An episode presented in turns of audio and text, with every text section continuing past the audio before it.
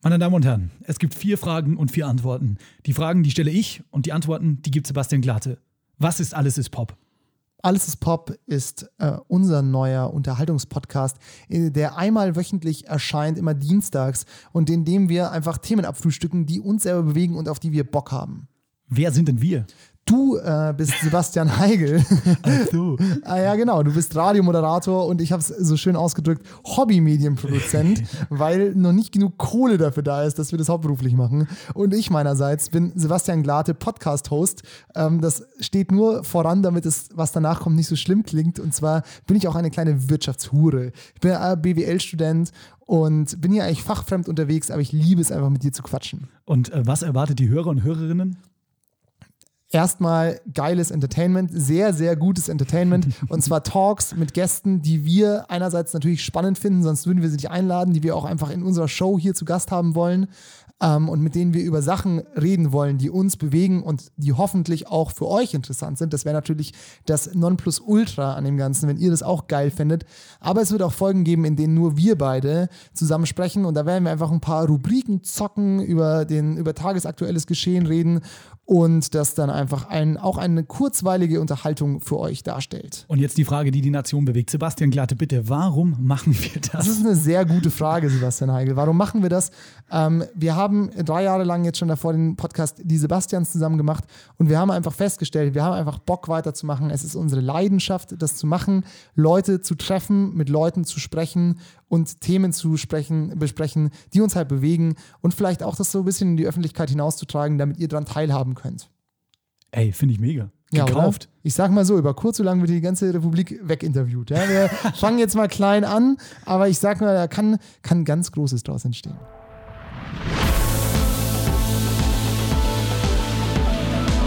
Alles ist Pop mit Sebastian Glate und Sebastian Heidel.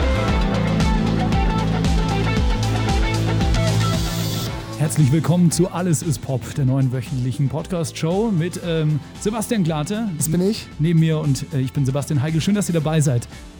Ja, herzlich willkommen. Schön, schön, wirklich schön, dass ihr da seid. Wir freuen uns mega auf dieses Format. Muss man vielleicht einfach mal spoilern. So. Stimmt. Weil ich glaube, wie, wie alle ähm, haben wir irgendwie ein weirdes Jahr durchlebt. 2020 war ein weirdes Jahr oder ist es immer noch. Aber es fühlt sich jetzt gerade, es ist jetzt gerade Mitte November ähm, und es fühlt sich jetzt gerade so an, als wären irgendwie so die wichtigen Kämpfe, die großen Entscheidungen erstmal jetzt gefallen und sie sind nicht so negativ, sage ich mal. Ne?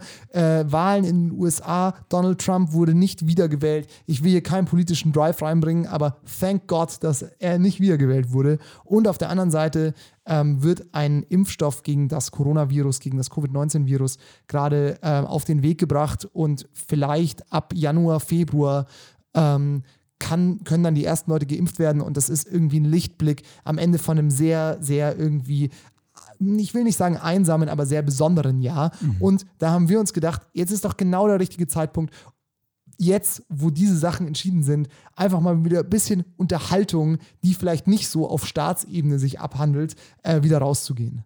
Absolut. Unterhaltung, die nicht auf Staatsebene stattfindet, finde ich mega cool, weil du musst ja auch sagen, es ist alles irgendwie ein bisschen politischer geworden. Es ist ähm, alles auch ein Stück weit, hat den Anspruch erhoben, authentisch zu sein. Und da sind wir schon beim ersten Thema. Voll. Erstmal nochmal an der Stelle, schön, dass ihr da seid. Wir melden uns jetzt wöchentlich für euch aus Sebastian Glates Wohnzimmer. Das haben wir jetzt in einem Studio umgebaut. ähm, ja, klingt jetzt erstmal abgedroschen, ist aber so. Ich beschreibe mal kurz die Atmosphäre. Wir haben hier ähm, ein kleines Mischpult vor uns. Jeder hat einen Laptop aufgebaut. Wir haben sehr viele Kabel verlegt tatsächlich. Tatsächlich, ja. Wir haben drei Mikrofone hier und Corona-konform, denn dieser Podcast, und ihr habt es am Anfang schon gehört, wird auch wieder Gäste beinhalten. Eine, ja, eine Glasscheibe durch den Tisch gezogen, die hat Sebastian Glate wirklich im Baumarkt gekauft. Ja, und, ähm, mit meinen eigenen Händen zum Automobil getragen habe ich die. Absolut. Wir haben echt geschaut, dass wir jetzt in diesen Zeiten auch wieder möglichst eine coole Show für euch zusammenzimmern können. Und das ist jetzt alles ist Pop. Wöchentlich wird es uns geben und wir haben auf jeden Fall mega Bock und wir haben gerade schon drüber geredet, beziehungsweise ich habe es kurz angeschnitten. Das Thema Authentizität ja, habe ich schön ausgesprochen. Das fast. hast du richtig vor allem ausgesprochen. Ja, also, fast. So. Ich habe während dem Sprechen gerade schon wieder gedacht. Nochmal nachgedacht. Fuck, fuck, fuck, fuck, fuck, ja, Ah, richtig. Uff. Ähm. Ja, naja, uns war es halt wichtig, muss man auch am Anfang mal sagen, wenn wir mit einer neuen Show reingehen, wie wollen wir uns präsentieren und das auf jeden Fall authentisch. Oder wollen wir überhaupt authentisch sein? Das, glaube ich, gilt es heute herauszufinden. Ich glaube auch, das werden wir im Laufe der Sendung noch, noch auf jeden Fall herausfinden. Weil ich weiß nicht, wie es dir geht, aber authentisch ist ja so ein richtiges Modewort geworden. Also ein absolutes Modewort. Jeder will authentisch sein und ähm, es werden auch nur noch Künstler, die irgendwie ihrem, ihr, ihrem, wie soll man sagen, ihrem Status gemäß authentisch auftreten, äh, gewertschätzt. Und das war, war ein großes Ding. Ähm, bevor wir da aber zu tief reingehen, Ja. ähm, weil wir haben nämlich heute eine Gästin ähm, geladen und zwar Verena Fiebiger, ähm, die, mit der wir uns unter anderem über dieses Thema unterhalten werden. Und nichtsdestotrotz, ich finde es auch einfach nochmal gut. Ich finde, es fühlt sich einfach gerade gut an, jetzt wieder auch irgendwie guten Gewissens zu sagen, so, hey, wir treffen uns hier, zeichnen Ja. eine Sendung auf und es geht nicht um den Coronavirus, weil dafür gibt es Leute wie Christian Drosten, die das halt sehr, sehr gut machen. Also das ist nicht unsere Manege so, da haben wir nichts, Absolut. überhaupt nichts verloren.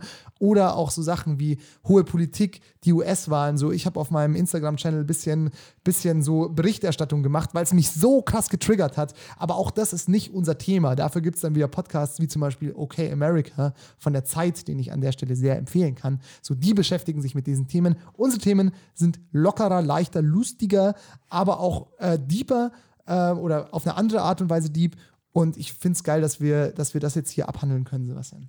Und das hat ja auch einen Grund, und zwar jetzt mal ohne ähm, das allzu breit reden zu wollen, warum wir uns für die erste Folge das Thema authentisch sein ähm, rausgesucht haben oder echt sein im weitesten Sinne. Denn ähm, wir haben uns schon auch überlegt, wenn man eine neue Show macht oder wenn man eine Show generell macht, vor allem einen Podcast, ähm, Wenn man an die Öffentlichkeit treten will, egal was man macht, ob es ein Genau, YouTube-Channel, genau, genau. Podcast, was auch Absolut. immer ist. Ähm, haben wir uns schon gefragt, ähm, wie geht man damit ran? Wir haben in den letzten Jahren, als wir auch schon im Game weitesten Sinne unterwegs waren, uns halt auch, auch gefragt in Nachbesprechungen, war das jetzt echt? Wie kommt man denn Waren wir jetzt an? da cool? Genau, So, wie, wie, genau, jetzt mal ernsthaft, wie kommt man da auch an? Und deshalb wollen wir sind gleich wir cringig? wollen wir in dieses Format Alles ist Pop gleich mal in die Show einsteigen ähm, und einfach den Elefanten im Raum ansprechen. Und dafür haben wir uns, glaube ich, ähm, möchte ich mal sagen, ähm, die gar fabulöseste Gästin dafür eingeladen, die uns damit hoffentlich Rat und Tat zur Seite stehen wird. Absolut richtig, denn unser Gast ist ähm, Moderatorin und Autorin beim BR bzw. bei Puls. Und wir sind wirklich sehr, sehr froh, dass sie heute den Weg hierher gefunden hat und dass wir uns mit ihr unterhalten dürfen. Es ist Verena Fiebiger, die heute zu Gast ist. Herzlich willkommen, Phoebe. Huhu. Schön, dass du Hallo. da bist. Schön, dass genau. ich da sein darf. Phoebe, Ja, ähm, wir haben uns heute hier zusammengefunden, weil wir äh, heiraten wollen über- alle, aber wen?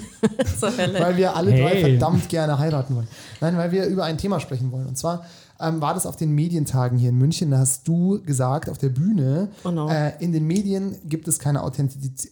in den Medien gibt es keine Authentizität, beziehungsweise ähm, Authentizität, wie Authentizität. Fettoni wow. sagt. Authentizität funktioniert in den Medien nicht.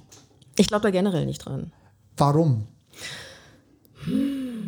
Ich wusste, dass diese Frage kommt. Also der Punkt ist, dass alle ja so authentisch sein wollen. Ja, also das ist ja so die Pflicht heutzutage. Du musst du dein Innerstes nach außen kehren. Was ist das aber genau eigentlich? Und muss ich das wirklich? Und ich glaube eher so authentisch klingen ist das Wichtige, nicht authentisch Ah, okay. sein. Keiner möchte wirklich wissen, wie du dich in deinem Bettchen fühlst, wenn du dich da einmuckelst und traurig bist, sondern eigentlich wollen alle ja so so die Figur haben, die Persona. In den Medien sowieso, glaube ich. Ich glaube, es macht einen unangreifbarer, aber ich glaube auch generell. Jeder stellt, steht doch irgendwie da, hat so seine Kopfhörer auf und fühlt sich irgendwie nach was. Also so on air jetzt im Radio zum Beispiel, meinst du? So? Auch wenn ich in der U-Bahn stehe oder über die Straße Ah, ja. laufe. Ja. Oder kennt ihr nicht diesen Moment, dass man so geht und man ist so angezogen und fühlt sich irgendwie so, aber Ja. ganz sicherlich nicht, wie man wirklich ist, sondern so ganz Man will schon auch cool. was ausstrahlen. Oder so, man will was ausstrahlen oder, oder man hört so einen Song und bildet sich ein, das ist meiner. So irgendwie, ne? Das stimmt, aber Und dabei hat den jemand anderer geschrieben. da, da, da sprichst du jetzt schon super viele Sachen an, über die wir uns auch im äh, Vorlauf dieses Interviews Gedanken gemacht haben. Ähm, ich glaube, eine Sache ist vor allem die, das hast du jetzt gerade schon so anklingen lassen, da können wir vielleicht mal mit reinstarten, so, weil ähm, authentisch sein heißt ja, ich habe mir tatsächlich hier die, ähm, Hast du Definition oder die was? Definition rausgeschrieben. sehr gut. Authentizität bedeutet echt sein im Sinne von als Original befunden. Also sozusagen ein Original sein. Ja? Oder wie meine Oma gesagt hat, du bist echt eine Marke. Ja, genau. Einfach sowas, sowas echtes sein. Die gute alte Marke. So, jetzt ist natürlich die Frage, bevor wir hier ähm, so ein bisschen ähm, in die Jetztzeit kommen, so wie, wie bildet man sich denn überhaupt so sein Selbst? Ne? Weil du bist ja im Endeffekt beeinflusst von vielen Sachen, wie du schon sagst, man hat so ein Gefühl, man hört einen Song, man zieht sich an, wie irgendwas, was man darstellen will und man fühlt sich ja dabei schon so ähm, echt irgendwie auch und also will damit auch irgendwas ausstrahlen, aber ähm, was ist man eigentlich wirklich so in seinem Herzen? Trägt man das nach außen? Weil dann ist man ja eigentlich schon nicht mehr authentisch, wenn man, wenn man das nicht zeigt, wie man eigentlich ist. Hat das Sinn gemacht? Du hast ja 10.000 Baustellen gerade aufgerissen, aber ja, war in sich schlüssig. Ich Was- muss immer an meinen, an meinen guten alten Freund Klaus Lemke denken und ich muss auch heute ihn hier erwähnen. Der ist ja vor kurzem 80 geworden, äh, Münchner Kultregisseur. Ähm, alles andere als ähm, woke, würde ich mal sagen, was bestimmte Themen betrifft. Aber auf der anderen Seite doch sehr, sehr, sehr. Und er hat einmal gesagt, ähm, da trafen wir uns genau eine Stunde in Schwabing äh, und haben äh, über einen Film diskutiert. Und er meinte, äh, der Zauber geht verloren, wenn man sich länger als eine Stunde sieht, einen Menschen länger trifft. Ich glaube, wahrscheinlich kann man so eine bestimmte Art zu sein nicht aufrechterhalten. Irgendwann, Ja, wenn man nicht authentisch ist in der Situation, weil wenn du so bist, wie du bist, dann bleibst du ja auch so. Oder nicht? Wahrscheinlich, vielleicht ist es auch das, aber meint ihr wirklich, so die Leute, zu denen man jetzt vielleicht aufschaut, also irgendwelche, keine Ahnung, Stars, Sänger, die man gut findet, sind die wirklich so, wie sie sind? Oder haben die halt eine Rolle und du kannst ja auch mehrere Rollen haben? Ich glaube, das Toxische daran ist, du darfst es halt nicht zerdenken, du weißt es ja nicht. Also, ehe du die Leute nicht kennenlernst und selbst dann garantiert dir das Ganze daher gar nicht nichts, gar nicht nichts, das nicht, ähm, dass du die Leute ja wirklich so kennenlernst, wie wir sie gerade als authentisch beschreiben. Jetzt hast du schon von der Definition her gesagt, was das Wort überhaupt meint, aber ich finde, ist authentisch nicht eigentlich eher jetzt mittlerweile so ein umgangssprachlicher Anspruch geworden, den man irgendwie ans Gegenüber erhebt und sagt, sei mal authentisch. Na, sei mal du selbst. Aber ist authentisch eigentlich du selber sein? Oder ist es halt einfach, oder weißt du, das ist halt der Punkt. Oder ist es, Authentisch in einer Rolle zu sein. nee, oder ist, Ja. es, oder ist es das vermeintliche nach außen kehren? Weißt du, was ich meine? Das vermeintliche nach außen kehren. Das ist, das ist genau das, wo es jetzt äh, mir in meinem Podcast beispielsweise genau darum geht, dass ich natürlich Sachen erzähle und natürlich ist das irgendwie authentisch, weil ich Dinge auch erlebt habe, aber dennoch habe ich zu den Dingen einen sehr großen Abstand. Und dadurch fühlt es sich wie eine Story an oder es ist nicht, es bewegt mich nicht. Und ich habe das Gefühl bei Authentizität da muss es irgendwie was sein, was mich noch so ein bisschen angreift. Und du kannst authentisch sein oder klingen, aber es ist trotzdem nichts, was mit dir noch was zu tun hat. Ich glaube, da gehen wir schon so in die richtige Richtung rein, weil das auch so ein bisschen so ein, so ein verzogenes Buzzword mittlerweile ist, wie du schon gesagt hast, Sebastian. So alle müssen authentisch sein. So, ich habe auch eine, wenn ich in der Uni einen Vortrag höre und ich finde die Sprecher nicht authentisch, finde ich den Vortrag scheiße. So, also es ist schon so ein gewisses ähm, gewisses Label, sage ich mal, dass man an Personen hängt, ob sie jetzt authentisch sind oder nicht, obwohl man sie vielleicht gar nicht so gut kennt. Die Frage ist aber nur, in der Öff also so im, im privaten Umgang ist es ja schon ein La also ist es eben schon was, was man von Leuten erwartet. Also wenn ich mich jetzt mit Sebastian oder mit dir auf den Kaffee trink, äh, treffe, auf den Kaffee trinke, auf den Kaffee treffe und du erzählst mir halt nur irgendeinen Scheiß, wo ich halt nicht weiß, da stehst du nicht dahinter, dann denke ich mir so, ja, dann nächstes Mal mache ich halt was anderes, weil das interessiert mich nicht. Weißt du, so ich will ja so, schon so dieses das Echte irgendwie haben. Und deswegen finde, und das ist aber auch so ein bisschen mein Anspruch an die Medien wiederum. Also ich finde halt so dieses sehr gestellte, sehr in Rollen gedachte, was es halt in vielen Medienpersönlichkeiten gibt, kickt mich halt einfach nicht. Und deswegen frage ich mich, was sozusagen der Grund dafür ist, dass vielleicht Authentizität in den Medien vermeintlich nicht so gut funktioniert, weil es eigentlich ja schon was ist, was wir von Leuten erwarten. Tut man das? Ich schon, finde ich. Ich glaube, das ist immer eine Frame-Sache. Also ich habe es im Vorgespräch auch bei uns gesagt als Beispiel. Günther Jauch, ne? der alte Quiz-Onkel bei Wer wird Millionär. Ähm, Habe ich schon mal gehört. Ja. ja. Kennt man. Ich wollte nur die, die, äh, die, die Szene setupen. Ja. Ähm, wenn du dir mal überlegst, der Typ sitzt da, stellt die Fragen und ich nehme es ihm ab. Der ist für mich authentisch, obwohl er gerade nicht offen ist. Der spielt wirklich mit Ansage eine Rolle. Er ist der Quizmaster. Er ist auch die Rolle Günther Jauch, die man möchte. Aber trotzdem ist er in seinen Seitenhieben und wie er das Ganze moderiert, für mich authentisch. Absolut, genau. Darum geht es auch. Genau, und das ist, das ist doch der Frame letztendlich. Ja, das finde ich auch vollkommen gut. Ich glaube, den Satz habe ich nur gesagt, um so ein bisschen irgendwas, Ja, irgendwas zu sagen, wo sich Leute denken, hä, was redet die? Ähm, ja, ich glaube, was mich, was mich einfach stört, ist dieses, dieses ähm, Heidi Klumsche Personality-Ding. Jeder braucht eine Personality und wenn du halt einfach, weiß ich nicht, 17 bist, dann bist du anders drauf als mit 47. Da hast du Eben. nämlich 30 Jahre lang schon Ja. Scheiße erlebt. Und ähm, ich glaube, jeder hat eine Personality, aber die entwickelt sich halt über die Zeit. Und Das die muss nicht einfach da sein. So, jetzt stell was da, sing uns ein Lied. ist zum Beispiel auch so eine Sache, die ich oder die wir auch im Vorgespräch uns eben gedacht haben.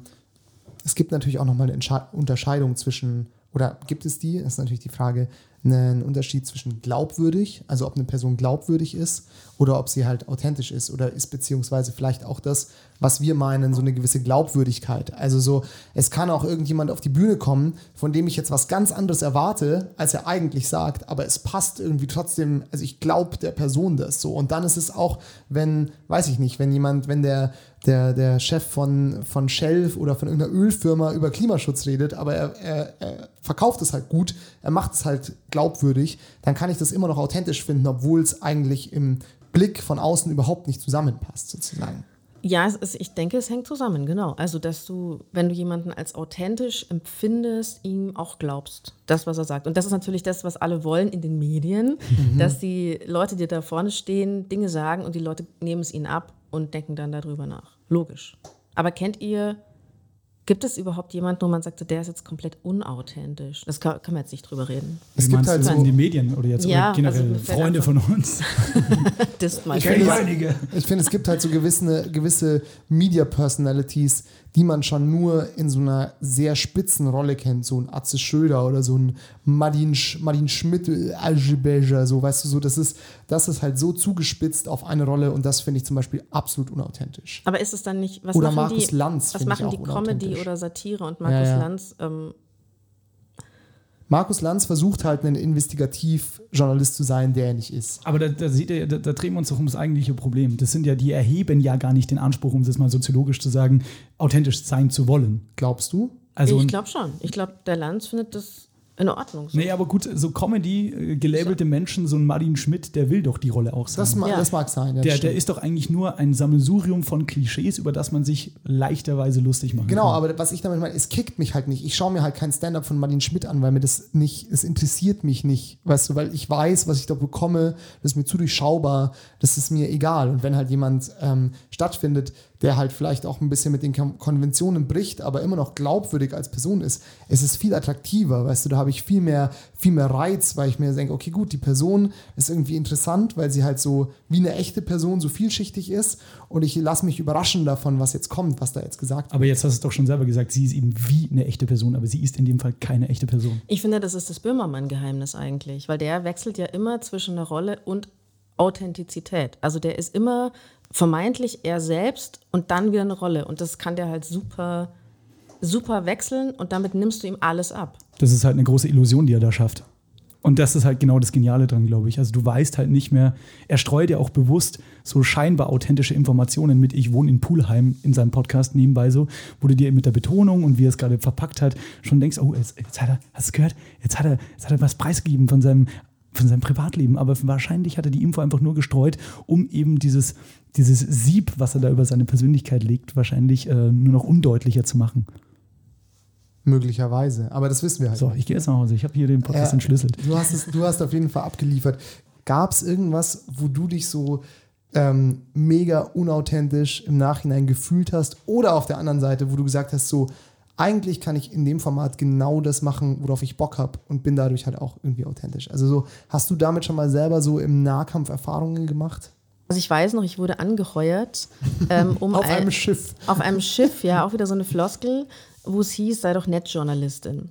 Und ich habe gesagt, ich bin keine Netzjournalistin, ich möchte eigentlich die Lebenthemen machen. Ach, das, war damals, ne, wo man das, das, Internet noch Netz genannt hat. Wo man das Internet wo das noch neu war. So. Wo, wo, man wirklich noch drüber gesprochen hat, was da jede Woche Neues passiert. Mhm. Und, ähm, Und dann hast du die keckesten News gejahut. Ja, du, ich habe auch mit Uni-Professoren aus Darmstadt mir von denen Algorithmen erklären lassen und so. Also ich habe schon mhm. versucht, das ganz ernsthaft okay. zu begreifen. Aber ich wusste damals schon, das ist eigentlich null mein Ding. Aber ich bin jetzt halt die Frau Netz und Technik. Und dann habe ich halt Ja gesagt. Aber ich habe mich da schon zwei Jahre wie so ein sagen wir so, ich hatte einen Kollegen, der konnte das wahnsinnig gut und ich hatte auch eine Kollegin, der hat das irrsinnig Spaß gemacht. Und ich dachte mir dauernd so, ja, jetzt hänge ich hier irgendwie drin und bin auf irgendwelchen so Expertentreffen mhm. und es interessiert mich einfach nicht. Man kann sich ja als Journalist alles aneignen. Das ist ja unsere Stärke, sag ich mal, oder? Wir sind halt, das Wissen eines Journalisten ist so breit wie ein See und so tief wie eine Pfütze. Mhm. Und ich bin halt immer durch diese Pfützen gewandert und habe mich schlecht gefühlt und bin auch nie zu diesem, zu diesem Leben äh, Redaktionsding gekommen. Was wäre denn im Leben behandelt worden? So Brad Pitt und Angelina genau Jolie, das, so, so, was in der Gala gedruckt wird. Ich habe tatsächlich leider Gottes wirklich so ganz tiefes so Gossip-Wissen, ja. so, aber darum ging es so gar nicht. Englisches Königshaus-Style und so. Ein bisschen, bisschen Royales ist auch dabei. Nein, aber es ist vor allem äh, sowas, was wir hier besprechen. Mhm. Gesellschaftsthemen eigentlich. Ja. Das hätte mich interessiert. Habe mhm. ich aber nie gemacht. ist einfach seit, weiß ich nicht, seit 2005 im Journalismus, aber es ist immer was anderes geworden. Aber ähm, ich taste mich vor. Manchmal wird dir natürlich auch so eine Rolle, jetzt zum Beispiel von dem Medienhaus, bei dem du arbeitest, so aufgedrückt. Ne? Die sagen jetzt so, ah ja, da haben wir eine junge Frau, ähm, Frauen gerade eh gut in den Medien, dann Internet interessant, dann macht die jetzt hier den Netzreporter sozusagen. Äh, und dann kannst du, ich meine, dann kannst du natürlich sagen, nee, fickt euch, mache ich nicht, ja, aber das behindert dich ja dann auch wieder sozusagen, sondern du musst ja ab und zu mal so ein Agreement eingehen, um halt weiterzukommen. Und also, dadurch shaped sich ja aber auch das Bild, das andere Leute von dir haben, weil dann bist du halt die Netzfrau sozusagen. Ja, und es ist natürlich auch einerseits von Vorteil, also sowas auch mal zu beackern, auch wenn man sich denkt, es ist mir jetzt ein bisschen zu anstrengend oder das ist vielleicht jetzt nicht hundertprozentig mein Interessensgebiet. Davon abgesehen ist ja der Wunsch, dass jetzt Frauen in äh, technischen Bereichen oder Sport, wie auch immer, präsent sind. Und zwar nicht nur als die blonde Ansagerin, sondern jemand, der das inhaltlich rüberbringt. Mhm. Das ist ja super. Nur ich muss tatsächlich sagen, ich habe einfach trotzdem die beneidet, die in diesem Leben Ding oder ja. Gesellschaft oder Kultur mhm. gemacht haben. Das fand ich halt eigentlich interessanter. Und ähm, was ich aber eigentlich sagen wollte, ach scheiße, ich bin Bitte hör auf, unser Mikrofon zu schlagen. Also, ähm, ich muss einfach mit dem Gestikulieren aufhören. So, wenn, ähm, also wo ich mich eigentlich unauthentisch fühle als Journalist, ist, wenn ich Interviews führe und das Gefühl habe, ich kann meinem Interviewpartner sowieso nicht gerecht werden, sondern ich benutze ihn für eine Geschichte. Mhm. Und ähm, das, das ist auf jeden Fall nicht das, was hier gerade stattfindet. Das macht, das macht ihr hundertprozentig nicht mit mir, oder? Nein, also der Punkt ist einfach, ähm, das habe ich mir vor Jahren geschworen. Da hatte ich eine Situation, wo ich eine demenzkranke Frau zu Hause besucht habe. Da ging es um, eigentlich ging es um Demenz. Also was für ein scheiß Allgemeinplatz, einen mhm. Beitrag so zu nennen. Weil es ist natürlich eigentlich super komplex alles. Und da ging es einfach nur darum, dahin zu gehen und den dramatischen Ton von ihrem Ehemann einzufangen. Mhm. Und diese Frau hat bei dem Interview zu weinen angefangen, weil sie nämlich schon gecheckt hat, um was es da eigentlich geht. Ich hatte mehrfach davor gefragt, versteht sie das? Ist es okay, wenn ich hier die Fragen stelle? Und dann hat sie mir weinend ihre getöpferte Vase geschenkt. Und ich weiß noch, dass ich beim Sichten des Materials mir dachte, so, oh Gott, und ich musste wirklich auch weinen, weil ich das schäbig fand. Und wir haben uns auch im Auto danach, es war so wirklich so ein 20-Minuten-Interview, haben wir echt im Team schlecht gefühlt, mhm. weil das so ein reißerischer Moment war. Also wir brauchen jetzt kurz mal das Schicksal dieser Person, damit wir unseren Beitrag machen können. Das ist eigentlich so RTL-Style. Ja, es ist halt Bild. So, ne? Das ist äh, ja, oder Bild, Catch ja. for Story. Genau, es war aber natürlich für ein offiziell rechtschaffendes Medienhaus. Und das ist, das war der Punkt, wo ich mir gesagt habe, wenn ich was mit Leuten mache, die mir ihre persönliche Geschichte erzählen, dann übernehme ich die volle Verantwortung und dann möchte ich, dass diese Menschen nicht benutzt werden, sondern dass sie meine Helden sind. Und das ist auch das, was ich seitdem mache. Ich möchte, dass Menschen meine Helden sind, wenn sie mir schon ihre Geschichte erzählen oder wenn sie halt sich zeigen, dass sie gut dastehen. Was meinst du denn mit Helden? Also wie, wie äußert sich das dann, ein Held zu sein oder eine Heldin? Ein Held kann auch eine tragische Geschichte haben, ein Held kann auch verlieren, aber ich als Reporter muss immer auf seiner Seite sein und ich muss ihm den Raum geben. Also wenn er mir eine Stunde ein Interview gibt, dann ist da nicht nur ein Scheißsatz drin. Weil das ist nämlich auch das, was mich jahrelang fertig gemacht hat. Du, du pfählst die Leute so lange, bis sie den einen Satz sagen mhm. und dann wirfst du alles weg. Und dafür hast du sie. Und nimmst hast, dann dieses Ding so, so raus, was du halt haben wolltest. So, ne? Genau das, was du haben wolltest. Und natürlich sind das oft die Geschichten, die die Leute dann gerne anschauen. Das genau. sind dann oft die Glossen, das ist dann irgendwie unterhaltsam. Mhm. Und da habe ich gemerkt, ich bin da nicht die Richtige dafür. Aber es ist halt in der Mache ein kompletter Sellout und eigentlich unehrlich.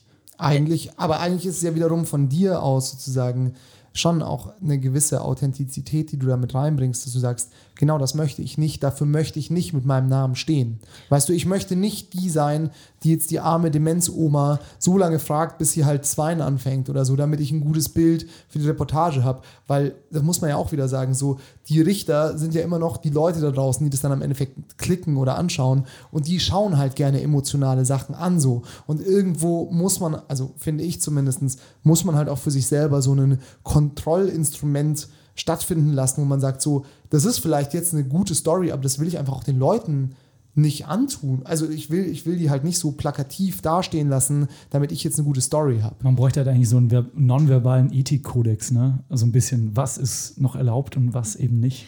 Die, die Sache ist halt die, dass natürlich ähm, man auch von der anderen Seite argumentieren kann und sagen kann, ja, aber damit haben wir gezeigt, das ist schlimm, das ist ein Problem mhm. und da muss man was dagegen tun. Und ja. dann hast du die Menschen emotionalisiert und das hat alles seine Berechtigung. Also man mhm. kann das auch immer von der anderen Seite her sagen, nee, das ist vollkommen in Ordnung und wir haben da ja auch nichts getan und das war ja im Einverständnis. Jetzt von ihr nicht wirklich, weil sie konnte kein Einverständnis mehr geben, aber Fies. ihr Betreuer quasi. Und da habe ich nur festgestellt, das müssen andere KollegInnen machen.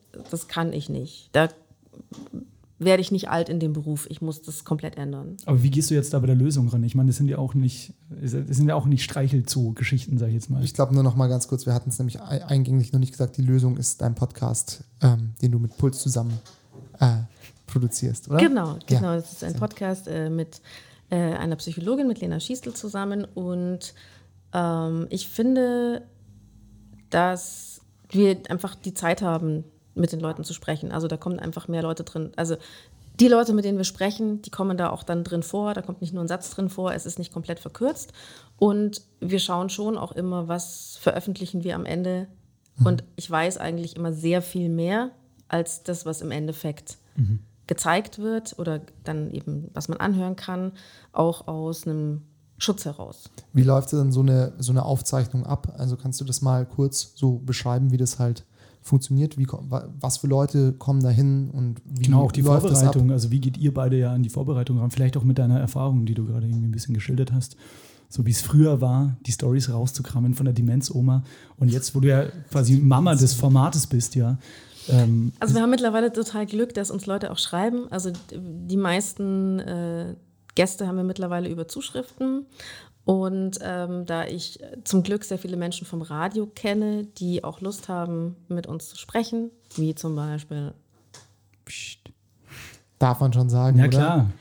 Ähm, mit dir und der wunderbaren, sehr viel liebes Feedback bekommen für die Folge. Und der wunderbare Folge Quarterlife Crisis, yes. eine hervorragende Quote hatte sie. Genau, hört die Folge, hört die Folge an. Ähm, Mit Sebastian Heigl und Phoebe. Genau. Und Lena war auch da. Und Lena, ja, genau. Ähm, also heute war es zum Beispiel so, ich habe mit jemandem gesprochen. Ich kann aber den Ort in Deutschland nicht sagen, weil den sagen wir auch in der Folge nicht. Mhm.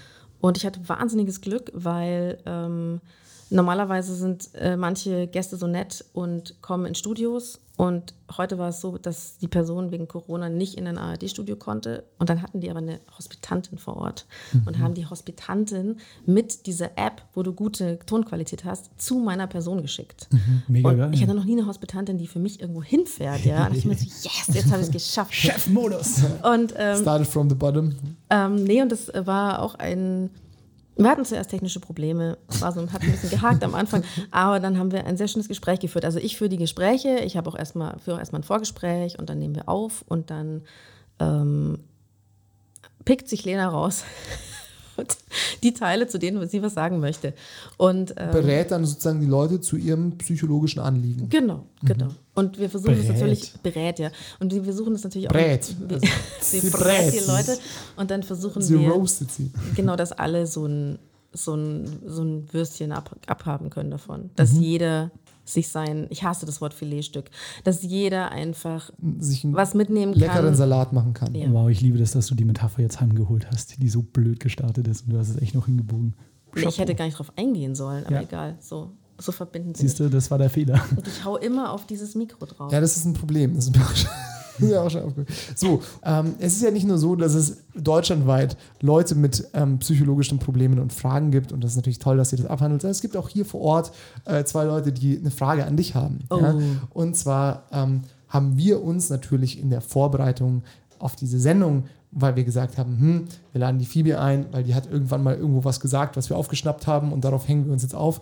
Ähm, und das ist eben das sehr gute Thema Authentizität.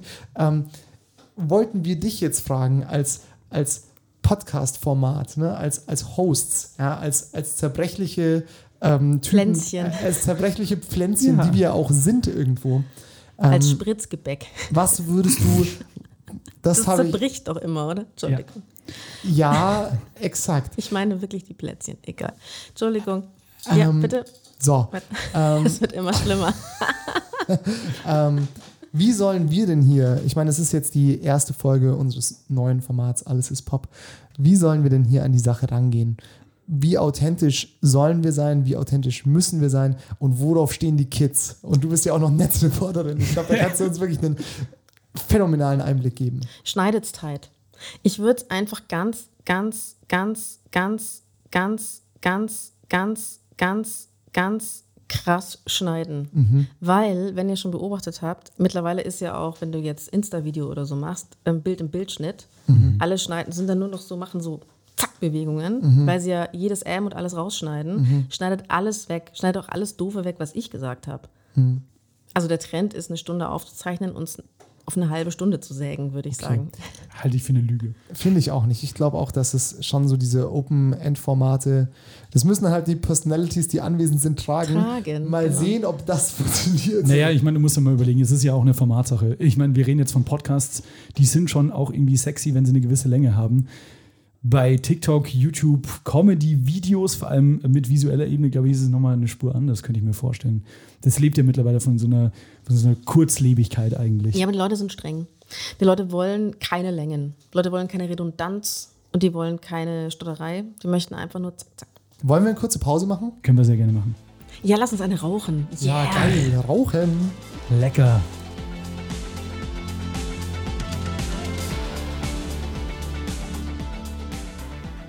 Felix Manuel Lobrecht ist ein deutscher Stand-up-Comedian, Podcast-Moderator und Autor. Und er hat krass Muckis. Sehe Und. Auto. Und ein Auto. Gropiusstadt. Okay. Wir hatten gerade in der Pause gesprochen und ähm, ich habe neulich das äh, Stand-up von Felix Lobrecht gesehen, der ja auch das gemischte Hack, den sehr erfolgreichen Podcast macht. Ähm, und äh, da hast du gesagt, und so transparent sind wir jetzt einfach mal, hast du gesagt, habe ich noch nie gehört.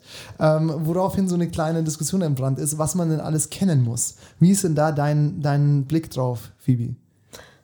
Also, natürlich weiß ich, dass es gemischtes Hack gibt, dass sie wahnsinnig erfolgreich sind. Und ui, ui, ui, ui, es interessiert mich tatsächlich nicht. Das macht ja auch Ich, nichts. sag, ich bin aber natürlich auch in einer anderen Sparte unterwegs, also was ich mir überhaupt generell anhöre. was hörst du dir denn so an? tatsächlich manchmal auch Gesprächspodcasts, um zu gucken, wie machen das andere.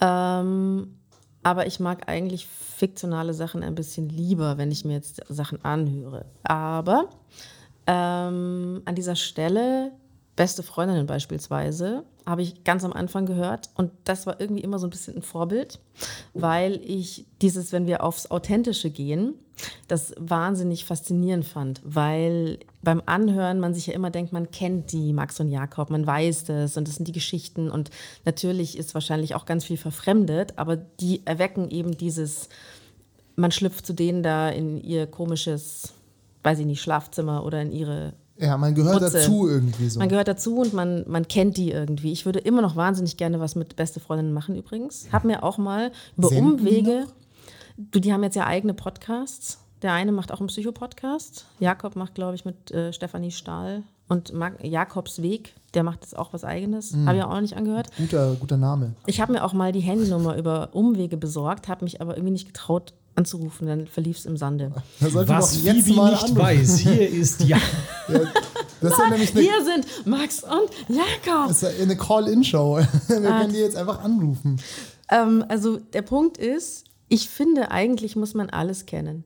Aber es ist ja. Und das ich tue ja es aber nicht. Und ich aber das find's ist ja aber ein eine Schande. Anspruch, das ist ja ein Anspruch, den du nicht erheben kannst. Du kannst ja nicht alles kennen. Nein, nicht alles, aber schon die wichtigen Dinge. Und das, ich weiß noch, dass damals, wir kennen sie alle, Tina Tesch, unsere ehemalige Chefin beim Ausbildungsradio, Shoutout. die hat mich damals beim Bewerbungsgespräch gefragt, ähm, oh Gott, oh Gott, oh Gott, oh Gott, mein Gehirn, wie hieß jetzt das nochmal? Der Bestseller schlechthin, Die Bibel. Illuminati. Ah ja, ähnlich. Dan Brown. Dan Brown, und darüber wollte sie mit mir sprechen und ich hatte das zu dem damaligen Zeitpunkt nicht gelesen und ich glaube, das war kurz vor, okay, die nehmen wir nicht.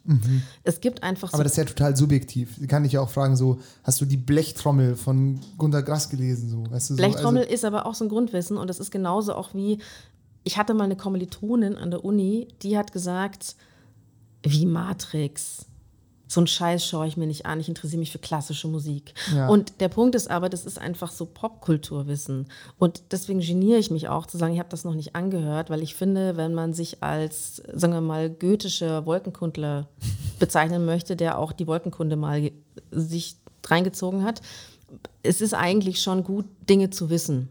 Und ich finde dieses Zugeben, dass man nichts weiß und stolz drauf sein, nee. Dann lieber so tun, als ob man es weiß. Aber ich glaube, das ist auch so eine, eine, eine Ansichtssache, weil es gibt die einen, die so wirklich stolz, stolz drauf sind, dass sie es nicht wissen, so wie du gerade meintest, so Matrix, nee, das gucke ich nicht. Ich, ich gehe Ja, lieber, das ist auch affektiert. Genau, ist auch weißt du, ich gehe ich, ich, ich lieber zurück und spiele Cello oder sowas, weißt du, was ich meine? Das ist halt auch, da will ja auch bewusst jemand, möchte ich jetzt mal Ferndiagnose attestieren, jemand eine gewisse Aufmerksamkeit haben, ne? Aber mir zum ja, Beispiel... oh, der ist der, der nicht Matrix kennt. Genau, Was für ein genau, edgy genau. Typ, der Ja, hört lieber klassische genau. Musik oder sie in dem Fall. Ja, ja. da wird halt so getan, als ob das eine Bildungsbürgertum ist und das andere ist halt irgendwie so schnöde Popkultur. Aber Mhm. das ist ja eine Kultur und das ist ja super wichtig. Und ich meine, das ist ja ein stehendes Zitat mittlerweile auch. Also viele Dinge werden ja dann zu Zitaten und irgendwann verstehst du ja nichts mehr, weil du Mhm. die ganzen Referenzen nicht kennst. Und das prangere ich sowieso an, dass Menschen mittlerweile Referenzen nicht mehr verstehen, Zitate nicht mehr verstehen und die Zusammenhänge nicht mehr kapieren. Ja. Und deswegen finde ich auch, sind auch irgendwelche Popkünstler aus den 60ern zum Beispiel auch in 50 Jahren noch interessant. Man kann den Kindern und Enkelkindern auch noch immer, weiß ich nicht, Alain Delon näher bringen. Kenne ich zum Beispiel nicht. So, Schauspieler, ja. Franzose vermutlich. Franzose. So, da könnte ich jetzt schon, da könnte ich jetzt schon so tun. Ah, das doch der Franzose, oder? Genau. So, ja, Das mache find ich, aber nicht. find Weil ich das finde ich affig. Nein, Doch. weißt du warum? Das ist unreal. Da, nein, nein, da ertappe ich mich nämlich selber, weil früher habe ich das nämlich gemacht, weil ich glaube, es ist nämlich so ein Ding, ähm, oder? Das ist so ein Ding, Ja. man will gemocht werden. So, du kommst jetzt zu einer neuen Gruppe dazu, da sitzen fünf Leute und die sagen so, boah, die eine Szene in, weiß ich nicht, Name an Edgy Movie, sagen wir mal, äh, Fight Club, weil ich den selber gut finde, so ja. ähm, ja, das ist ja, da wird das und das besprochen, so und du kommst dazu und denkst dir so, okay, gut, ich finde die Gang eigentlich ganz, ganz korrekt und ich will jetzt hier akzeptiert werden und dann sagst du so, so, ja, Mann, das ist endgeil, so. Und damit, finde ich, machst du dich, da fliegst du doch auf. Weil im nächsten Moment kommt jemand von denen und sagt so, ja geil, du hast ja auch gesagt, du magst es und fragt dich irgendwas dazu. Und das ist meine große Angst. Und dann weißt du es nicht, weil dann entlarvst du dich nämlich als so, so auf der Welle mitschwimmender Spasti, der keine eigene, der halt keine eigene Meinung zu Sachen hat. Und deswegen würde ich eigentlich lieber sagen, ohne dabei edgy zu sein, wenn ich sagen so, sorry, kenne ich nicht. Aber mich, mir auch keinen drauf keulen so, weil das ist, muss ja auch nicht sein. Weißt du? Ich glaube, es ist halt sau verzwickt, weil dieser Point of No Return, der ist undefinierbar. Der kommt manchmal sau früh oder auch manchmal sehr spät. Es gibt auch Leute, die genau auf diesem Balance-Seil metaphorisch gerne tanzen. Die lieben den Thrill, wie wir früher gesagt Ja, haben. wie wir jungen Leute Ja, sagen. wir Du meinst, wenn du in so einem Seminar sitzt, du hast das Buch nicht gelesen und du droppst dann irgendwas? wie mein Ja. Soziologiestudium in a nutshell. Ja. Ich bin da bei dir. Ich habe vorhin auch kurz mal angesprochen in der Pause. Ich habe mir eine Liste gemacht jetzt während der Pandemiezeit. Ähm, die wollte ich oder die werde ich auch noch an anderer Stelle mal irgendwie noch mal genauer darlegen hier im Podcast, weil ich mir dachte, das erzähle ich jetzt einfach mal, weil ich war schon einen Ticken stolz. äh, diese Liste zusammengekramt zu haben von Dingen, wo ich ab jetzt einfach mehr darauf achten möchte, dass sie mir egal sind. Versteht ihr, was ich meine? Zum Beispiel Fußball. Bei so Smalltalk, also ich meine, Leute, die mal zwei, drei Wörter mit mir gewechselt haben, die wissen ungefähr, wie meine Haltung zu Fußball ist, nämlich pff, mir egal. Aber früher zum Beispiel war ich auch so ein Mensch, der, also man kennt ja ein paar Namen ne, und sowas und dann hast du immer so ein bisschen Rudi Völler zum Beispiel. mitgewabert, aber das gibt einem so ein mieses Bauchgefühl und da habe ich überhaupt keinen Bock mehr drauf. Oder auch zum Beispiel so Filme, Unpopular Opinion. Ich finde halt Harry Potter leider nicht so geil wie viele andere. Ja, ich finde Habe ich auch Filme nicht gut. gelesen. Habe ich auch nicht gelesen. Und das ist das Einzige, wozu ich tatsächlich stehen kann. Tatsächlich. Also, kennt ihr Swimming Pool? Den Song von Kendrick Lamar. Eiskalte Ist ein Engel? Film. Film äh, egal. Ich habe den Film nicht gesehen, aber ich kenne den Namen. Also, ich finde, wenn Menschen ein bisschen empathisch sind, dann spüren sie, dass du gerade bluffst. Dann wissen sie genau, du stimmst gerade nur zu. Und sie fragen nicht wirklich nach, sondern sie erzählen dann, weil sie hören sich eh alle gerne selber reden und dann erzählen sie von dem wunderbaren Film. Und ich finde, das ist völlig in Ordnung und dann kann man so ein bisschen nachsitzen und eignet sich das dann vielleicht zu Hause im Bettchen noch schnell an oder schaut sich das mal an. Aber mit, geh- mit welchem Need? Das ist doch rausgeworfene Zeit. Ich gehe ich gehe da vor allem von der Seite hin. Bleiben wir mal bei dem Beispiel Film. Also ein paar Leute reden über einen Film, den man nicht kennt. Und Ich empfehle Eiskalte Engel, Swimming Pool, Alain Delon und zwar nicht die Remakes, die dann das viele sind Jahre jetzt, später also kamen. Eiskalte Engel kenne ich mit Ryan Phillip. Ja, und es gibt halt ein, Ein Film Original. Mhm. Okay. Gut. Werden wir uns angucken zusammen. Ähm, Filmeabend. So, ich denke mir aber wiederum, also, wenn ich jetzt irgendwo hinkomme und da reden Leute über irgendwas, was ich nicht kenne und die fragen mich so, kennst du das auch? Und dann sage ich, nee, weil ich es nicht kenne, weil ich einfach so ehrlich sein will und dann sagen so, cool, dass ihr darüber redet, ich höre es mir auch gerne an, so, vielleicht kann ich ja irgendwie relaten oder schaue es mir dann danach an, weil ihr das geil erzählt habt, aber ich bin so ehrlich und sage euch, nee, kenne ich nicht. Und wenn die dann sagen so, äh, ich finde dich voll scheiße, weil du kennst es nicht, denke ich mir, dann ist es, muss ich mich mit euch auch nicht weiter unterhalten, wenn ihr mich aufgrund von so einer Basic nicht-Wissens- oder von so einer Basic-Wissenslücke, wenn ihr mich deswegen jetzt scheiße findet, dann ist auch meine Zeit hier mit euch verschwendet. Ja, das ist ja auch lächerlich. Da stimme ich ja auch zu. Ich finde, es ist ja völlig okay zu sagen, das kenne ich nicht. Aber was mich stört, ist dieses. Ach, ich weiß auch nicht. Ich habe, ich habe, ich interessiere mich auch nicht für Fußball und ich mag es auch nicht. Und dennoch Ich würde ich fast sagen, verurteile ich mich dafür. Weil ich finde schon, wir sind ja Journalisten aber und wir müssen was wissen. Nein, ich bin kein Sportjournalist. finde deine Nische. Du bist ja, du hast vorhin schon gesagt, du als Journalist ist man eigentlich ein Allrounder. Stimmt, Genau, absolut. das meine ich. Nischenwissen, wichtig, aber ansonsten auch noch so ein bisschen was mitkriegen. In der IT reden wir ja von T-shaped People, die man will. Ne?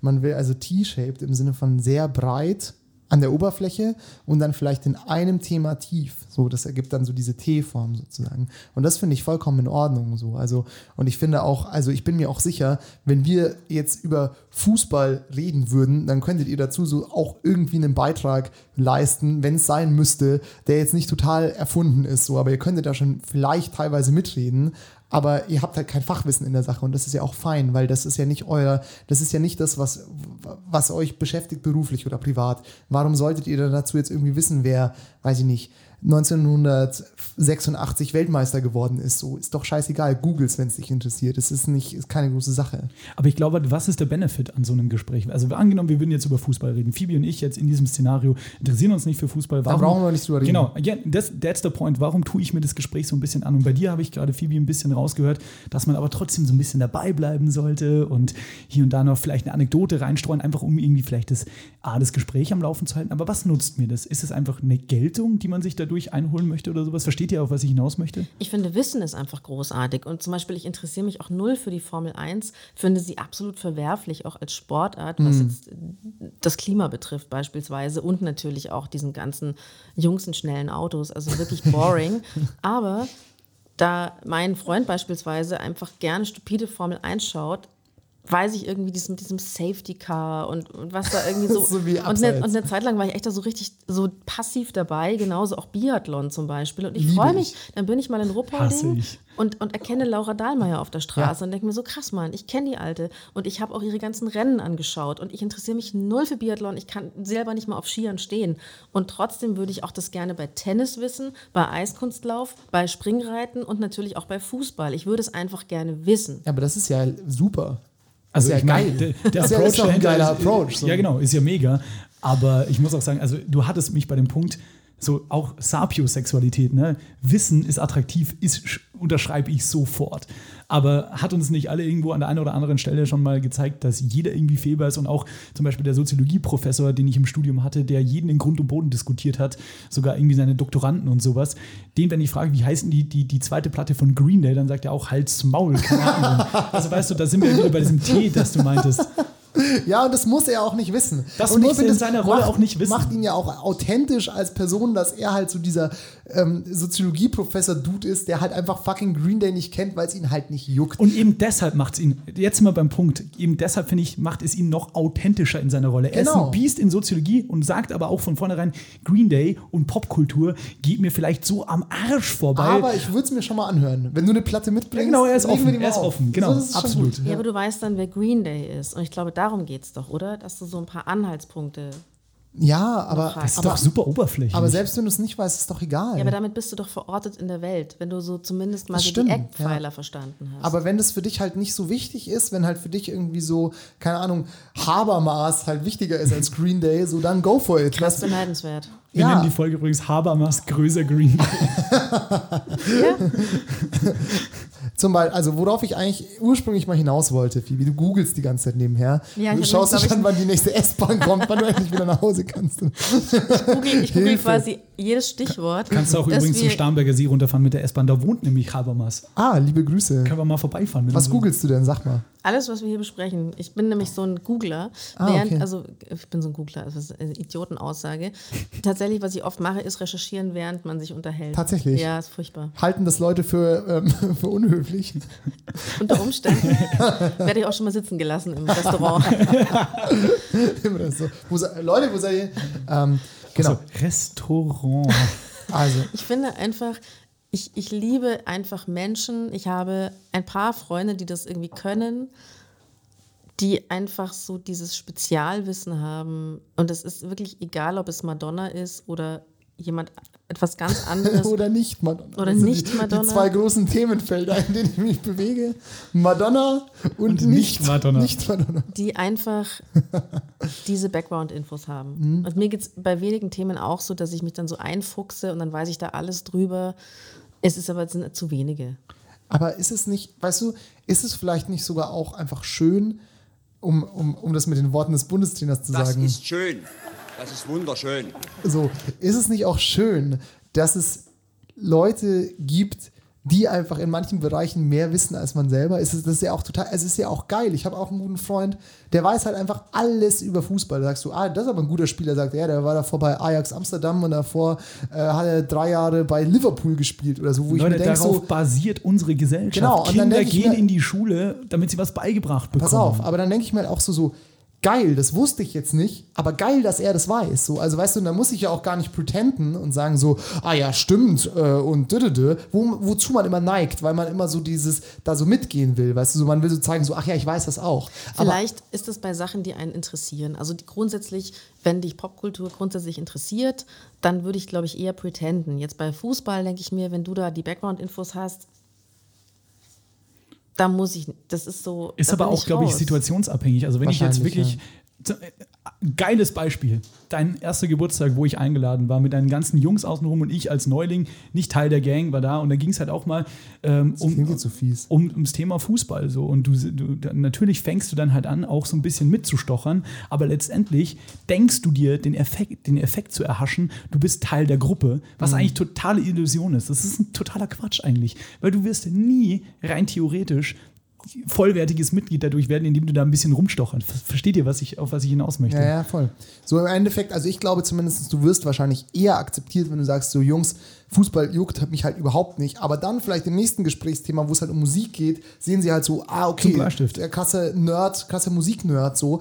Und die wertschätzen dich halt dann dafür. Und das finde ich irgendwie viel wertvoller, als halt so bei, also auf der anderen Seite, um mir direkt selbst zu widersprechen, ist es natürlich auch schön, wenn du einfach Themen aufmachen kannst, wo einfach Leute, auch wenn sie keine Ahnung davon haben, einfach mal ihre subjektive, unreflektierte Meinung dazu mit reingeben. So, das soll ja überhaupt nicht dem widersprechen. Also wenn wir jetzt irgendwie über Fußball reden und sagst du, ja, ich kenne Abseits, ich kenne Anstoß, der Rest juckt mich nicht, finde ich irgendwie nicht, nicht geil. Wieso schaut ihr den Scheiß? Ist das nie eine Zeitverschwendung so? Dann gehst du ja auch aufs Thema ein, aber ohne halt so einen auf, oh ja, ich weiß es auch zu machen, weißt du? Außerdem würde sonst weder Unterhaltung noch ähm, Bildung existieren rein gesellschaftlich, weil wenn du dir überlegst, und jetzt wären wir wieder, wieder sautheoretisch, aber es stimmt irgendwo, es klingt jetzt abgedroschen, aber das Nichtwissen setzt das Wissen voraus und das setzt wiederum, das ist die Mutter der Kommunikation. Wir würden hier nicht sitzen, würden wir nicht einen Informationsaustausch zwischen uns dreien beabsichtigen. So. Und das heißt ja wiederum, Phoebe, ich brauche eine Information von dir, gib sie mir und der Hörer hört zu und Glate auch. Hi, das bin ich. Und ich finde eben, dieses ganze Wissen über die Welt, Gesellschaft, Kultur etc. verhindert ein bisschen oder macht es möglich, dass man nicht immer nur diese ganzen Feelings behandelt und wie geht's dir und die Geschichte und wie geht's in dem und dem, sondern du sprichst über Themen. Und ich finde, das Themengespräch ist das, was wir so, was, was, was so eine Kunst ist. Und das würde ich gerne besser beherrschen. Und darum geht es mir. Ich glaube, du musst, musst einfach sehr viel wissen, um tolle Themengespräche zu führen. Aber ich glaube, Sehr interessant, auf um, da, um, die, um mich da anzuschließen, aber auch das. Ob das jetzt authentisch ist oder nicht, ist ja völlig wurscht. Sei mal dahingestellt. Ja. Aber ich glaube auch, dass die viel größere Kunst eigentlich, so uncool es eigentlich auch ist, der Smalltalk ist. Ja, voll. Weil ein Themengespräch, da musst du, wie du sagst, da qualifizierst du dich durch ein gewisses Vorwissen. Anders kann das gar nicht Aber vielleicht auch durch eine gewisse Weltanschauung. Also du kannst Genau, auch ohne genau. Vorwissen, also du kannst jetzt auch ohne. Nee, eine Weltanschauung setzt ja wiederum voraus, dass du dich mit Dingen auseinandergesetzt Natürlich, hast. Im ja, Smalltalk brauchst du das nicht. Im Smalltalk, einen geilen Smalltalk zu führen, auch wenn es nervt, ist, glaube ich, energetisch viel aufwendiger. Weil kennt ihr das? Habt ihr euch schon mal selber ertappt, wenn ihr einen Smalltalk führt und überlegt schon, was sage ich denn jetzt gleich, dass das Gespräch nicht abreißt. Und das ist die eigentliche Kunst dahinter, weil da brauchst du halt mega viel breites Wissen. Vielleicht jetzt kein Fachwissen, aber du musst relativ breit in der Palette aufgestellt sein. Ja, und nicht müde im Kopf. Ich finde, das Genau. ist ja, ich habe oft das Gefühl, dann, dann ist so eine Pause und dann denke ich mir so, ja, ja, jetzt musst du mal was sagen. Mhm. Ist mit, aber Ich hasse es auch, so, so Gespräche zu beenden. So wie, es kommt immer dieses, ja, ja. Mhm. Sehen wir uns dann morgen, oder? Ja. Ja. Ja, die letzte Frage im Gespräch, das Abappt ist ja immer so, und wie geht's noch dem und dem? Was macht jetzt der und Oh, der? das liebe ich Da aber. fragt man immer noch alle Das ab. ist, schon, das ist schon so ein Hilferuf. So, du hast keine Themen mehr zwischen euch, dann ziehst du da andere Leute mit rein. Genau, dann wird auch über die schön Ja, abgelästert. Im, Im besten Fall. Genau, also ja. Hm. Wir müssen jetzt noch, bevor wir dieses Format langsam ausklingen lassen heute, müssen wir noch mal, weil das ist tatsächlich eine Frage, die mich wirklich noch interessiert hat zu, dem, zu unserem Thema. Und dann würde ich einfach gerne deine persönliche Meinung dazu hören. Ähm, weil wir haben jetzt viel geredet, so was ist überhaupt authentisch, wo macht Sinn, vielleicht in gewissen Abstrichen auch unauthentisch zu sein fürs Produkt oder so. Und ähm, wo macht es vielleicht auch mehr Sinn, einfach mal selber zu sein. Ich habe äh, eben, wie vorhin, ich will auch überhaupt nicht auf, dem, auf diesem gemischten äh, Fame-Train jetzt mitfahren, aber weil mir das eben ist, äh, tatsächlich letzte Woche passiert, ich habe mir eben das Stand-up von Felix Lobrecht, der eben den gemischtes Hack-Podcast macht, aber eben auch Stand-up-Comedian ist, ähm, habe ich mir angeguckt und Felix Lobrecht jetzt an, äh, du kennst natürlich Felix Lobrecht, Phoebe, aber nochmal so für den Hörer auch erklärt, der geht ja ein sehr krasses Klischee ein, so, er ist halt irgendwie in Berlin aufgewachsen, die hatten kein Geld, er ähm, ist halt so ein Junge aus dem Ghetto und hat sich halt so hochgearbeitet, hat dann irgendwie studiert, ist auch relativ clever, ist auch frech, darf sich deswegen auch Sachen herausnehmen, weil die Leute wissen, dass er halt eigentlich klug ist, aber trotzdem dumme Witze macht, so, also es wird schon so ein gewisses Bild von ihm etabliert und das hat halt, und ich glaube, das ist auch er, also ich glaube, das ist auch authentisch, weil das hat auch sehr gut funktioniert. Und so ist auch gemischtes Hack sehr erfolgreich geworden, weil die halt auch mit Konventionen brechen, weil die einfach in gewisser Weise sie selber sind, einfach das gesagt haben, was sie gedacht haben und das war einfach erfrischend. Und das ist halt so eine Sache, die mir noch wichtig war zu betonen, dass ich eben Leute, die vermeintlich, man weiß es natürlich nicht, authentisch sind, immer erfrischender finde, als wenn ich eine Erwartung habe an irgendwas, die hundertprozentig erfüllt wird. Das kickt mich halt einfach nicht so. Ja. Und ähm, jetzt ist es aber so, dass natürlich ähm, Felix Lobrecht und auch Tommy Schmidt, sein Co-Moderator, ähm, sehr erfolgreich genau mit dieser sehr authentischen Art geworden sind. Und jetzt habe ich das äh, Stand-up von Felix Lobrecht angeguckt und er reitet halt nur noch auf dieser Rolle rum und macht genau nur noch Sachen, die genau zu diesem Image passen und redet halt viel über sich selber und nimmt dadurch aus einer ursprünglich sehr authentischen Position halt so ein super krasses Klischee von sich selber eigentlich ein und finde ich dadurch einfach nicht mehr interessant. Also äh, finde ich, hat mich nicht so sehr amüsiert, weil ich mir gedacht habe, okay, ich kenne jetzt dieses, dieses Bild und genau das wurde halt dort wieder abgerufen. Aber die haben ja auch schon 12 Trillionen Folgen gemacht, oder? Ja. Und ich glaube, es ist halt einfach dieses, also ich meine, das, das funktioniert halt bestimmte Sachen und die Leute erwarten das dann auch von dir und ich glaube, dann macht man das vielleicht auch weiter. Aber musst du dann nicht auch als, als Persönlichkeit irgendwie sagen, so, nee, ich mache jetzt einfach das, was mir taugt, auch wenn ihr darauf jetzt vielleicht keinen Bock habt, sondern ich gehe halt wieder dahin, wo es weh tut so und entwickle halt meinen Charakter vielleicht weiter oder zeige euch eine neue Facette von mir, die ihr noch nicht kennt, anstatt das andere halt so auszulutschen. Aber ist es nicht einfach das, kommt halt darauf an, was dein Ziel ist. Wenn du jetzt Geld machen willst, dann spiele ich halt die Rolle weiter. Und da, ich glaube, damit schließt sich auch doch eigentlich irgendwie der, der Kreis, oder? Das Ja. würde ich auch machen. Einfach, einfach weiterspielen. Die Sau melken, hallo. Abkassieren. Nein, also ich weiß ja nicht, ob der da so abkassiert, aber ich glaube, es ist einfach. Ähm, also ich kann es verstehen. Ich verstehe natürlich auch, was du meinst. Aber ich glaube, wenn halt die eine Sache funktioniert, Voll, wenn die Leute halt die Rolle wollen, dann gib sie ihnen und ähm, es ist ja auch irgendwo ein Schutz, weißt du, wenn er nur die Rolle spielt, stimmt, dann das ist hast du er, vorhin auch gesagt. genau, das ist ja das, was Phoebe auch vorhin meinte, also je mehr du die Rolle spielst, desto weniger gibst du Preis von dir. Und desto eindimensionaler bist du ja und desto besser kannst du diese Rolle ja ausfüllen, weil du brauchst ja gewisse andere Aspekte einfach nicht ansprechen, so. So ganz krasses Beispiel zum Beispiel Atze Schröder, der halt immer mit Perücke und immer in derselben Rolle auftritt, der kann halt auch noch ähm, beruhigt äh, Semmeln kaufen gehen irgendwo beim Bäcker, weil den man halt nicht sofort erkennen würde, wahrscheinlich ohne Perücke und diese Fliegerbrille. Und da schützt ihn natürlich die Rolle auch, die er spielt. Ähm, wir müssen, glaube ich, langsam mal äh, Schicht machen, oder? auf jeden Auf Ja, jeden. Auf jeden äh, sagen übrigens Gäste, die keinen Bock mehr haben auf uns. Vielen Dank euch und auch für die sichere Umgebung hier. ja, genau. Ist so ein bisschen hier wie bei äh, Chick Krömer. Ne? Da ist auch immer so ein Verhörding mit so Glasscheibe und so. Vielleicht kriegen wir auch irgendeinen Preis, Sebastian. Ja, schön wär's. Hättest du gerne, ne? Ja, ich liebe Preise und ich habe jetzt erstmal Bock, dass wir diesen Podca Pod Podcast, dieses, dieses Mofa mal wieder jetzt ins Rollen bringen. Vielen Dank, dass du da warst für die erste Folge. Und äh, wir machen den Sack zu, oder? Genau, ich habe noch einen Rausschmeißer, aber den erzähle ich dir einfach gleich noch. Machen wir noch mal ein ganz kurzes Päuschen und verabschieden die Phoebe. Genau, Ciao, macht's gut. Äh, danke für die Einladung. Schön, dass du da warst.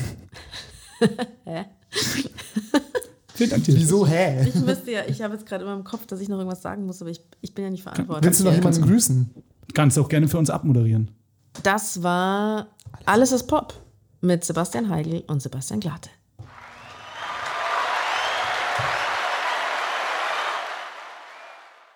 Sebastian Glate.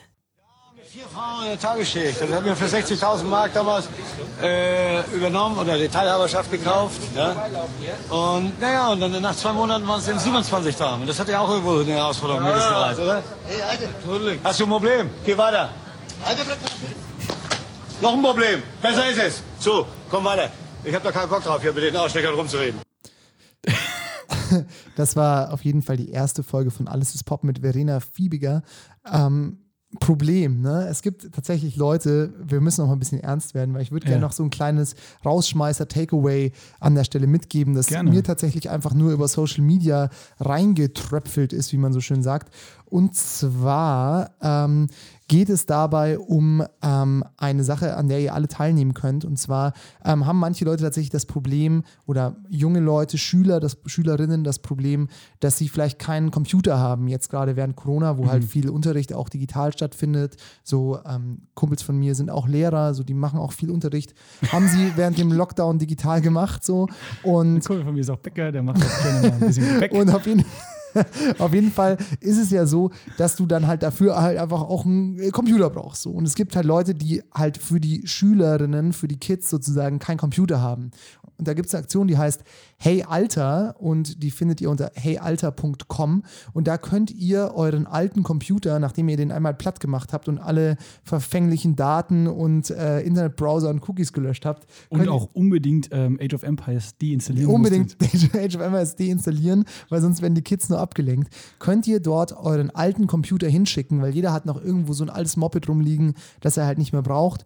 Und das kann man an Hey Alter schicken und ähm, die setzen dann da eine neue äh, Software drauf und verteilen das an Schulen, äh, die halt sozusagen Kids haben, die halt Rechner brauchen. Und ich glaube, da kann man mit so einem Stück alten Elektroschrott, der irgendwo in der Schublade vergammelt, irgendwas Gutes tun, weil ich glaube, so gerade soll jetzt überhaupt nicht so pseudo-liberal und menschenfreundlich klingen, aber ich finde es echt eine gute Sache. Ich habe auch noch einen alten Computer hier rumliegen, den werde ich da auch hinschicken. Und ähm, da könnt ihr einen Computer hinschicken und der wird dann an Schulen verteilt. Und ich finde, das sollte man unterstützen. Also checkt aus heyalter.com. Ähm, Gibt es in, äh, in Bayern, in Augsburg, glaube ich, ansonsten in Süddeutschland noch in Stuttgart und noch in fünf, sechs anderen Städten, vielleicht auch bald hier in München oder in den anderen ähm, großen deutschen Städten. Und genau, nehmt da gerne teil, informiert euch und äh, helft den Leuten, weil ich glaube, das ist irgendwie auch, sollte man auch einfach so ein Format dazu nutzen, um auch was Gutes zu tun. Absolut. Übrigens muss man an der Stelle kurz erwähnen, das äh, ist jetzt nicht gespielt oder so, das hast du wirklich durch Zufall entdeckt und wir kriegen dafür ja. kein Geld. Also es ist jetzt keine Werbung, das muss man kennzeichnen tatsächlich. Stimmt, ja, es ist Ähm, nicht werblich, sondern ich finde es einfach eine gute Sache. Es ist eine mega schöne Sache und die Computer, also ihr dürft euch jetzt nicht vorstellen, so, ja, dann gebe ich denen meinen Elektroschrott, sondern die, die frischen die schon nochmal auf. Ne? Genau, also da wird ein neues Betriebssystem draufgesetzt Geil. und dann wird es halt da ausgeliefert und die können halt dann an den Zoom-Konferenzen oder wie halt die Schulen, mit welchem Programm die Schulen dann halt arbeiten, halt nutzen und halt dort arbeiten. Und dann ist es ja auch egal, ob das jetzt irgendwie so eine ältere Mühle ist, die vielleicht ein bisschen schwerer ist oder auf der Ja, jetzt irgendwie äh, God of War nicht mehr läuft oder, oder was auch immer man so zockt am PC. Age of Empires läuft wahrscheinlich noch drauf, ja. aber so, so die können trotzdem davon profitieren. Also in, ähm, schaut da gerne mal vorbei bei heyalter.com und genau, wenn ihr noch einen altes, alten Computer habt, dann spendet den doch gerne. Voll, absolut mega schöne Sache. Ja, und wenn ihr uns, wenn ihr auch uns supporten wollt, so äh, folgt uns gerne auf Instagram, da wird immer noch ein bisschen was, äh, bisschen zusätzlicher Content geteilt. Und wenn ihr Anmerkungen oder Fragen oder so habt, dann äh, schreibt uns entweder eine E-Mail ähm, an die E-Mail-Adresse von unserer Produktionsfirma info at donkeyshot.org oder schreibt uns einfach auf Instagram. Ähm, alles ist Pop heißt der Kanal. So ist es und vielleicht machen wir noch ganz kurz Werbung für unsere eigenen Sachen. Also wenn ihr auch Bock habt, ähm, noch äh, was anderes zu hören oder euch anzuschauen, checkt auch mal Donkey Shot Entertainment aus, also donkeyshot.org. Da findet ihr auch noch ganz viel anderen Kram. Genau, zum Beispiel den Podcast ähm, Behind the Chords, den du ähm, mit Wollte ich jetzt selber nicht sagen. Ja, natürlich, dafür bin ich ja da. Ähm, wo du äh, jung, junge MusikerInnen ähm, interviewst und auch sehr spannende Gespräche hast. Ein bisschen, bisschen auch polarisierend, ein bisschen auf die Kacke haust. Lohnt sich auf jeden Fall vorbeizuhören. Jetzt haben wir auch schon wieder. Vorbeizuhören ist ja ein geiles Vorbeizuhören. Das ist gut, oder? Ja, ist geil. Ähm, haben wir auch schon wieder zu viel gesagt. Danke, dass ihr reingehört habt. Viel Liebe an euch und nächste Woche Dienstag sind wir wieder da. Geil, wir freuen uns. Wir sind wieder da. Nice. Ciao. Alles ist Pop ist eine Produktion von Donkey Shot Entertainment. Musik Samt mit dem Song Paris Part 1. Alle Infos gibt's bei Instagram und auf donkeyshot.org.